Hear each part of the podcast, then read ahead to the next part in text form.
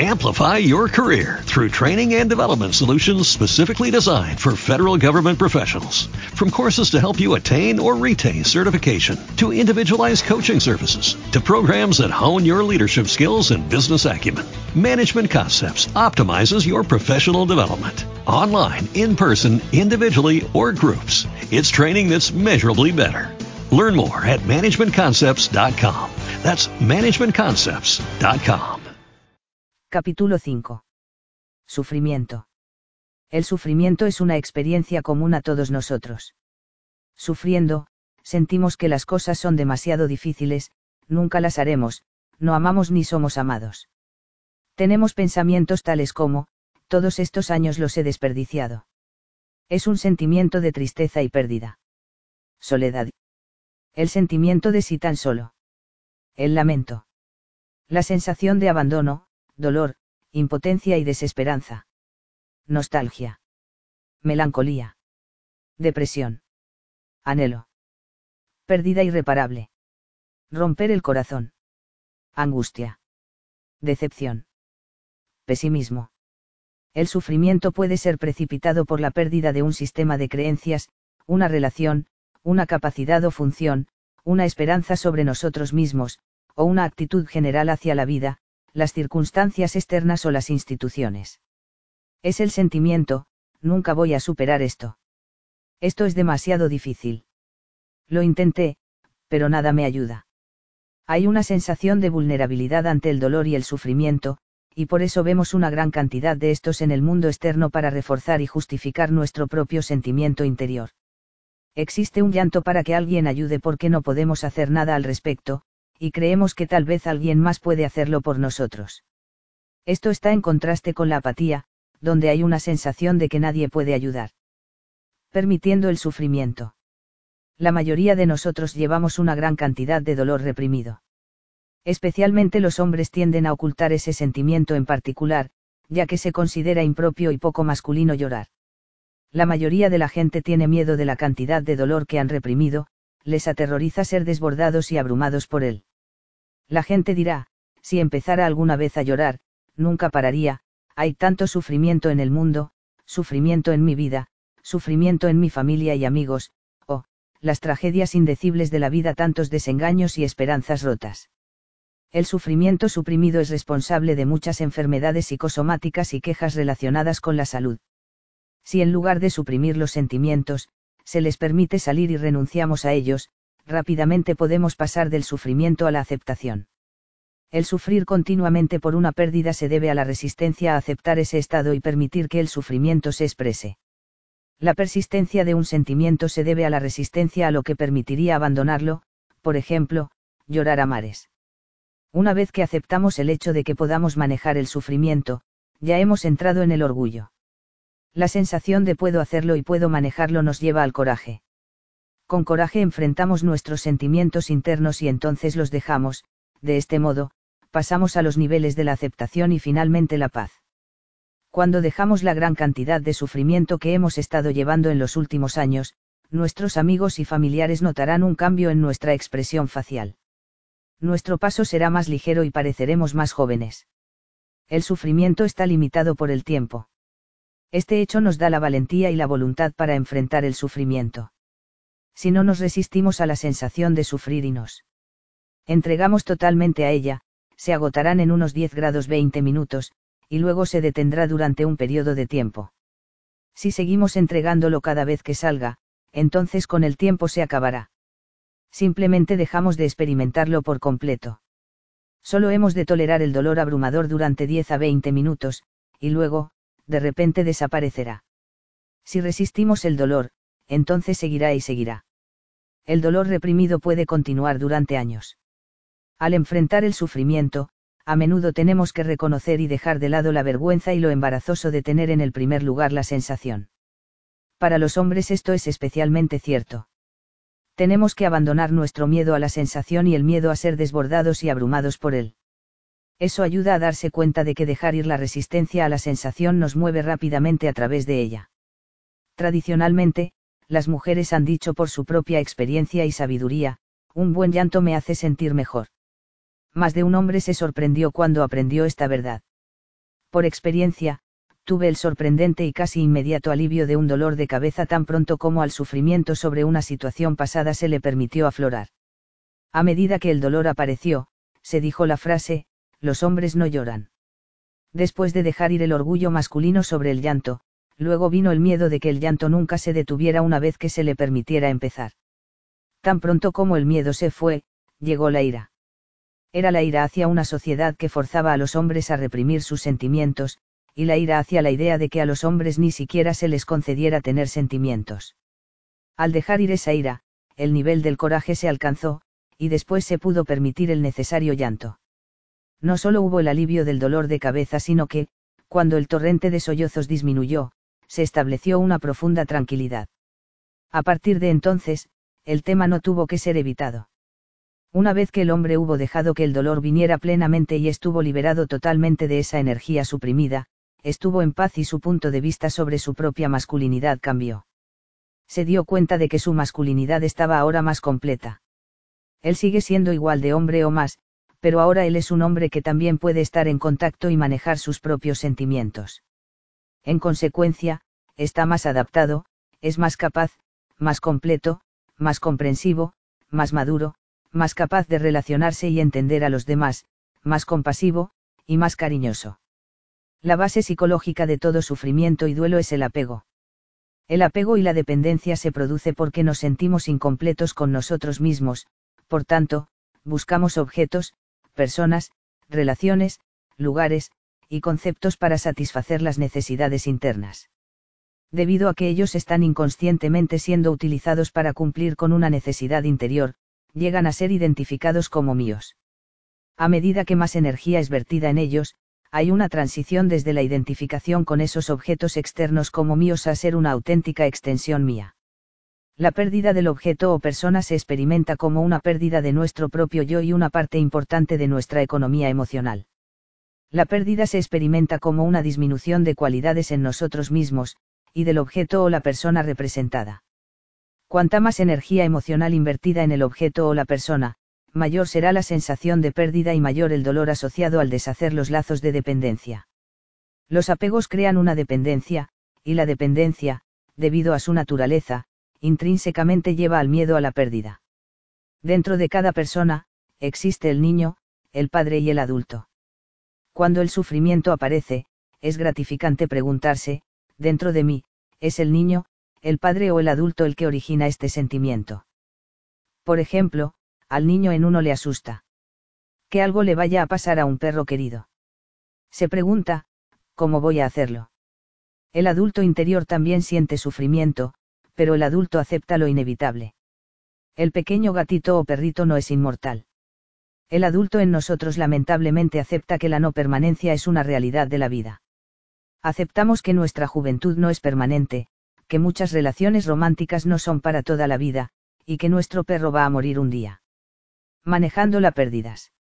Debido a la naturaleza del apego, el primer estado que precede a la verdadera experiencia a la pérdida es el del miedo a la pérdida.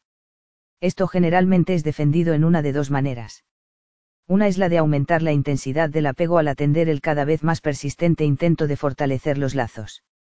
Este enfoque se basa en la fantasía de que a mayores lazos, menor es la probabilidad de pérdida. Sin embargo, esta es la misma maniobra que muy a menudo precipita la pérdida en las relaciones personales, porque la otra persona trata de liberarse del apego posesivo y el fuerte control restrictivo que siente que le es colocado. Así, debido a que lo que mantenemos en la mente tiende a manifestarse, el miedo a una pérdida puede, paradójicamente, ser el mecanismo de provoca esa pérdida. La segunda forma en la que el miedo a la pérdida es manejado es por el mecanismo psicológico de la negación que es, en el lenguaje común, llamado el juego del avestruz.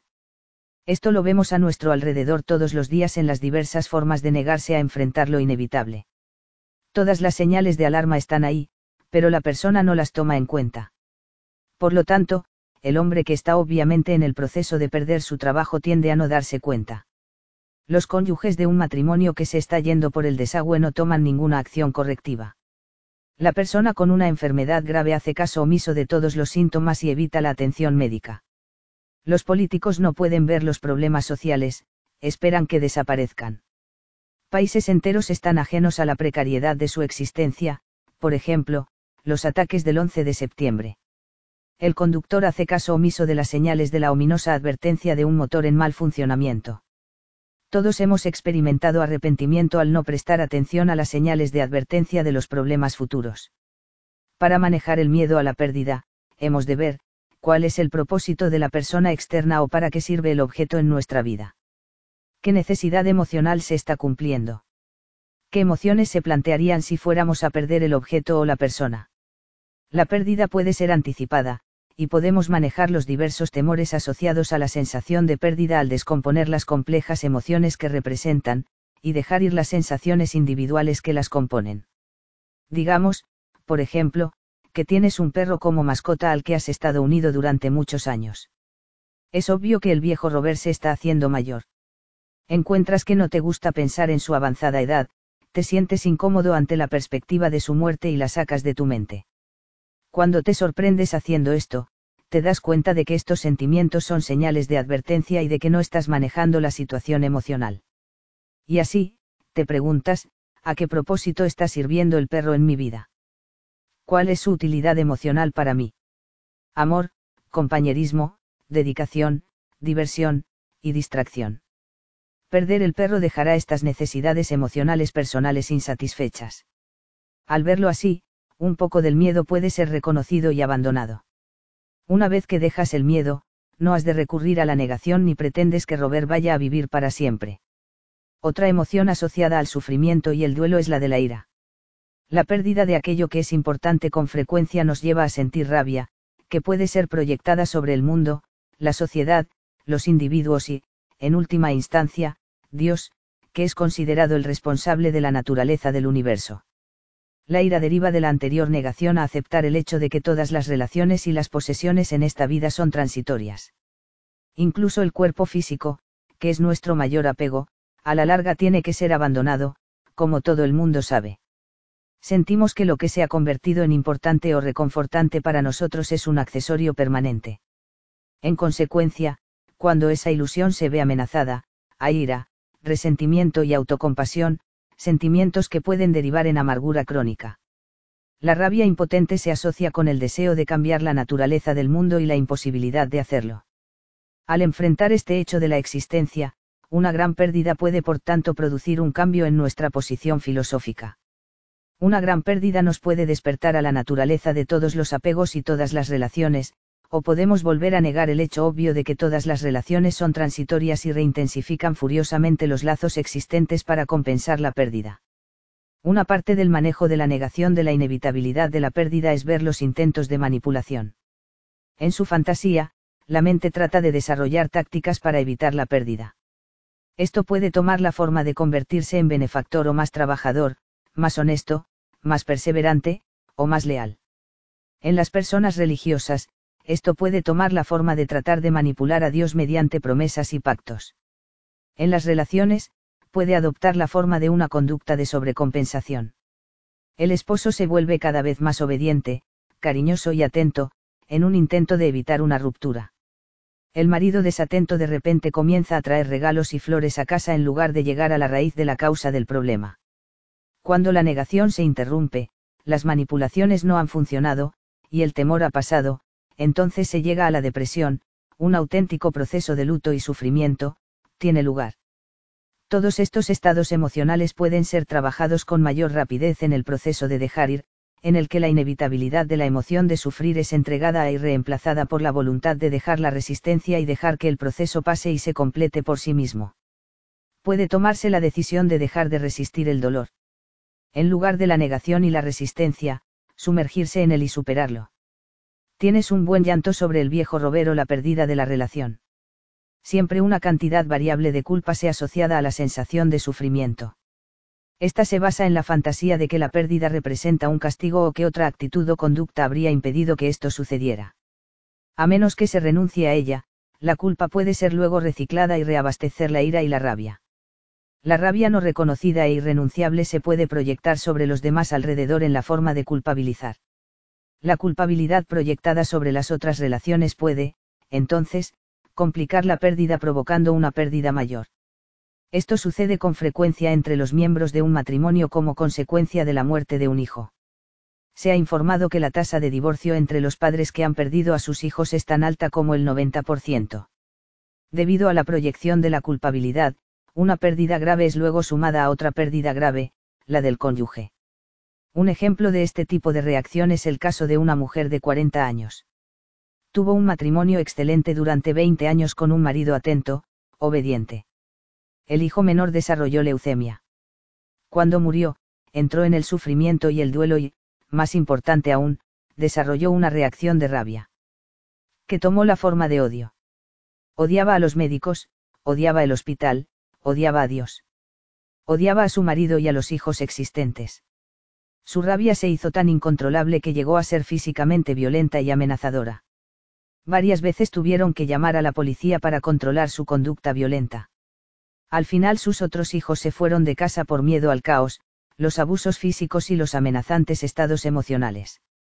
Su marido no dejó piedra sin remover para tratar de ayudarla con la rabia, pero ella descargaba su ira también sobre él, atacándole violentamente en varias ocasiones. Al final, desesperado y desesperanzado, fue echado de la casa. La situación caótica en última instancia terminó en un divorcio en el que la mujer perdió su casa. Fue casi cinco años antes de que la rabia disminuyera, momento en el cual la mujer había destruido toda su vida y ahora tenía que empezar de nuevo desde cero a reconstruir una nueva vida. Cuando todas las emociones negativas se han trabajado, entregado y dejado, el alivio finalmente se produce, y el anterior sufrimiento se sustituye por la aceptación. La aceptación es diferente a la resignación. En la resignación todavía hay residuos de la anterior emoción dejada. Existe la reticencia y un retraso al verdadero reconocimiento de los hechos. La renuncia dice, no me gusta, pero tengo que aguantar. Con la aceptación, la resistencia a la verdadera naturaleza de los hechos ha sido renunciada, por lo que uno de los signos de la aceptación es la serenidad. Con la aceptación, la lucha ha terminado y la vida comienza de nuevo. Las energías que ataban a las anteriores emociones negativas ahora están liberadas, por lo que los aspectos saludables de la personalidad ahora son reactivados. Los aspectos creativos de la mente desarrollan oportunidades para nuevas situaciones de vida y opciones adicionales para el crecimiento y la experiencia, acompañada de una nueva sensación de vitalidad. Una enseñanza muy conocida y ampliamente practicada es la oración de la serenidad de los grupos de doce pasos. Dios, concédemela. Serenidad para aceptar las cosas que no puedo cambiar, el valor para cambiar aquellas que puedo, y la sabiduría para reconocer la diferencia el no trabajar alguna de las diversas emociones asociadas al duelo y la pérdida puede derivar en estancamiento crónico en cualquiera de sus componentes.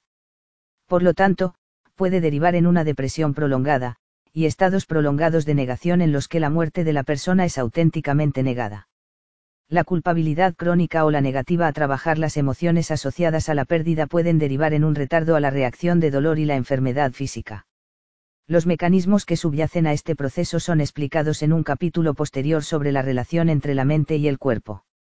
La energía reprimida de las emociones irrenunciables resurge a través del sistema endocrino y nervioso del cuerpo como un desequilibrio energético, lo que dificulta el flujo de la energía vital a través de los meridianos de la acupuntura del cuerpo.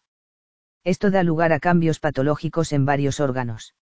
Es un hecho bien conocido que la tasa de mortalidad en el duelo es mucho mayor que la de la población general, especialmente en el primer o segundo año siguiente a la muerte del cónyuge.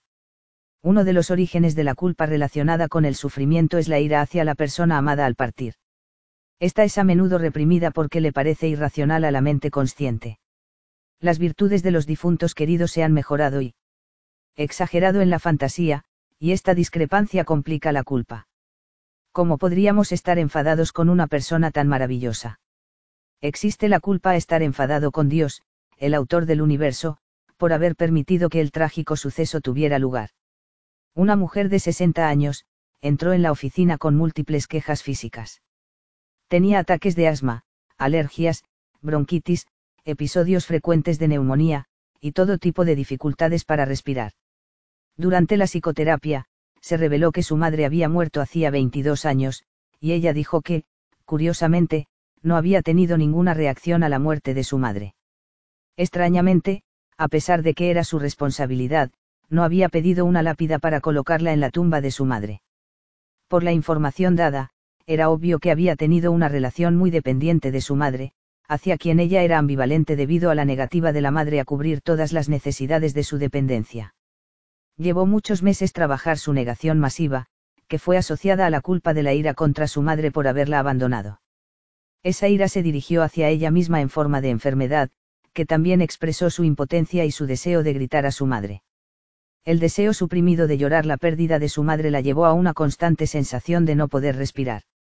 Se odiaba a sí misma por los sentimientos de amor y odio hacia su madre, y la suma total de todas sus emociones reprimidas había reaparecido en forma de sus múltiples síntomas respiratorios y quejas, enfermedad psicosomática. Mientras trabajaba su duelo retardado, la reacción al sufrimiento y la pérdida empezaron a surgir. La extensión de su resistencia a trabajar esas emociones y cómo esa resistencia derivó en sus síntomas físicos se le hizo muy claro. Finalmente, cursó la formación profesional necesaria para convertirse en una terapeuta que trabajaba con la muerte en un programa de cuidados paliativos. Prevenir el sufrimiento. Por la naturaleza de los procesos que hemos descrito, se hace evidente que el duelo severo, la pérdida, y las reacciones patológicas que pudieran derivarse pueden ser prevenidas, mediante el reconocimiento temprano, y por la entrega preventiva de los sentimientos asociados cuando todavía son leves y pueden ser manejados sin sufrimiento excesivo. Como hemos visto, la base de todo duelo y pérdida es el apego, además de la negación de la naturaleza transitoria de todas las relaciones. Podemos empezar por observar nuestras vidas, identificar las áreas de apego, y preguntarnos, qué necesidades interiores están satisfaciendo. ¿Qué sentimiento vendría si fuera a perderlo? ¿Cómo puede mi vida emocional interior ser equilibra a fin de disminuir la extensión, el grado y el número de apegos de los objetos externos y las personas? Cuanto mayor sea nuestro apego a lo que está fuera de nosotros mismos, mayor es el nivel general de miedo y vulnerabilidad a la pérdida. Podemos preguntarnos por qué nos sentimos tan incompletos. ¿Por qué estoy tan vacío dentro de mí que tengo que buscar soluciones en forma de apegos y dependencias de los demás? Podemos empezar a observar nuestras propias áreas interiores de inmadurez. En concreto, necesitamos examinar, dónde estoy buscando obtener amor en lugar de darlo. Cuanto más cariñosos somos, menos vulnerables al sufrimiento y a la pérdida, y menos necesitamos buscar los apegos. Cuando hayamos reconocido y dejado todos los sentimientos negativos, y nos hayamos graduado de la pequeñez al reconocimiento de nuestra grandeza, de manera que nuestra alegría interior provenga del placer de dar y amar, seremos entonces realmente invulnerable a la pérdida. Cuando el origen de la felicidad sea encontrado. Dentro, somos inmunes a las pérdidas del mundo. Cuando echamos una mirada crítica a nuestra vida, podemos ver todos los apegos y escapadas en las que hemos caído cada una de ellas representa una fuente potencial futura de dolor y sufrimiento. Las áreas realmente importantes deberían ser examinadas de cerca. Tomemos, por ejemplo, el fracaso para hacer frente a estas cuestiones en el comúnmente observado síndrome, llamado de retirada.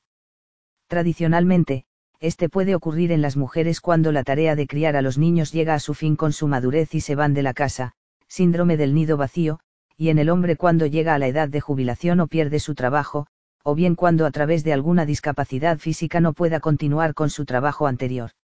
La reacción que se produce normalmente en la mediana edad se debe a los muchos años de negación preexistente.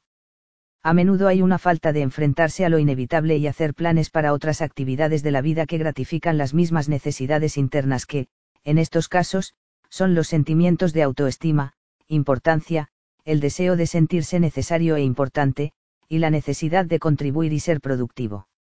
La anticipación de lo inevitable y el prepararse para ello ahora traerá relativamente menor incomodidad en comparación con el sufrimiento traumático y la pérdida en una fecha posterior. Podemos ver nuestras relaciones amorosas más importantes y honestamente examinarlas. ¿Hasta qué punto sirvieron a nuestras necesidades interiores egoístas? hasta qué punto estamos realmente utilizando a la otra persona para explotarla en nuestro propio beneficio.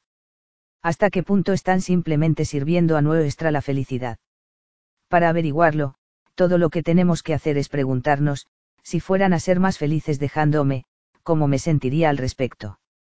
Esto revela el grado en el que estamos tratando de restringir y controlar a la otra persona, que es apego y no amor. Hace más de dos mil años, Buda hizo la observación de que la base de todo sufrimiento humano se debía al deseo y al apego, y la historia humana solo ha probado la verdad de su enseñanza. ¿Cuál es la solución a ese dilema? Como podemos ver, es solo un pequeño aspecto de nosotros mismos el que se convierte en apego. El pequeño yo adquiere un conjunto asustadizo e inadecuado de programas que, sin saberlo, permite que se ejecuten. El propósito de dejar ir es desactivar estos programas a fin de que ya no se ejecuten en nosotros, y entonces, somos libres para expandir la mayor conciencia de nuestro ser superior. Esa parte de nosotros a la que nos referimos como nuestro yo superior ama en lugar de buscar el amor. En consecuencia, se llega a la conciencia de que estamos en todo momento rodeados por el amor, que es ilimitado el amor es automáticamente atraído por la persona que ama. Al dejar ir constantemente nuestros sentimientos negativos, de este modo, nos curamos del dolor presente y prevenimos profilácticamente la aparición del dolor en el futuro. El miedo es reemplazado por la confianza y con ella viene una profunda sensación de bienestar. La inmunidad al sufrimiento de la pérdida se produce cuando reemplazamos la dependencia del pequeño yo, la personalidad, por la dependencia del ser, la divinidad en nosotros busquemos la seguridad en el ser, que es eterno, en lugar de en el pequeño yo, que es transitorio. Amplify your career through training and development solutions specifically designed for federal government professionals. From courses to help you attain or retain certification, to individualized coaching services, to programs that hone your leadership skills and business acumen, Management Concepts optimizes your professional development. Online, in person, individually, or groups. It's training that's measurably better. Learn more at managementconcepts.com. That's managementconcepts.com.